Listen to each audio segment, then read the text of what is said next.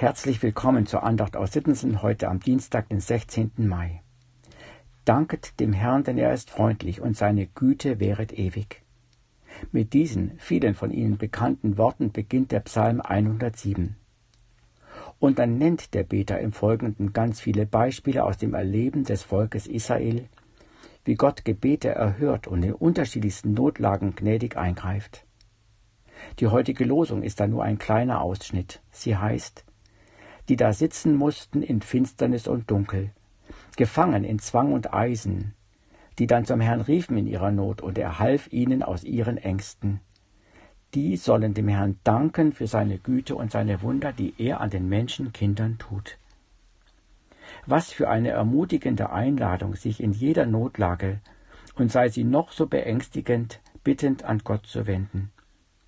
Vor kurzem hatte ich in der Vorbereitung einer Männerfahrradfreizeit ein Transportproblem zu lösen. Fragen Sie nicht, wie viele Telefonate ich geführt habe, ohne Ergebnis. Gut, dass ich gelernt hatte, auch in solchen Dingen Jesus um Hilfe zu bitten. Das nahm mir auch die Angst, dass ich keine Lösung finden würde. Aber ein wenig verzagt war ich schon.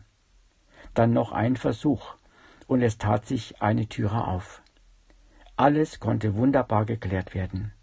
Danket dem Herrn, denn er ist freundlich, und seine Güte wäret ewig. Das Beispiel mag banal klingen, aber für mich war es ein Zeichen, Jesus sieht meine Situation und steht mir bei. Es müssen ja gar nicht immer die ganz großen Nöte sein, in denen der allmächtige Gott gnädig eingreift. Seine Güte und seine Wunder umgeben dich und mich viel mehr, als wir ahnen. Nur wir sehen sie oft nicht und erwarten sie auch nicht. Erst in scheinbar ausweglosen Notlagen sehen wir uns vor Gott gestellt und müssen uns dann entscheiden, ob wir uns in die Arme Gottes werfen oder der Verzweiflung überlassen wollen. Die Losung für heute will uns diese Entscheidung leicht machen. Rufe in deiner kleinen oder großen inneren oder äußeren Not Gott an, den Gott, der doch den Namen trägt, ich bin für dich da. Rufe den an, der in Jesus schon bei dir ist. Sein Name ist die griechische Form von Joshua und das bedeutet doch, der Herr ist Rettung. Es gibt keine bessere und größere Adresse, als an die wir uns wenden könnten, als an Jesus selbst, dem alle Macht gegeben ist, auch über unsere Not. Doch was, wenn Gott das, was mich bedroht, nicht sofort wegnimmt? Hat Gott uns nicht gehört? Haben wir etwa falsch gebetet? Was im Alten Testament manchmal fast wie so ein Automatismus klingt. Der Mensch bittet und Gott erfüllt, so ist es spätestens seit Jesus nicht mehr. Nicht immer nimmt Gott das, was uns Angst macht, so unmittelbar weg, wie wir es im Psalm 107 lesen. Jesus sagt es selbst. In der Welt habt ihr Angst, aber seid getrost.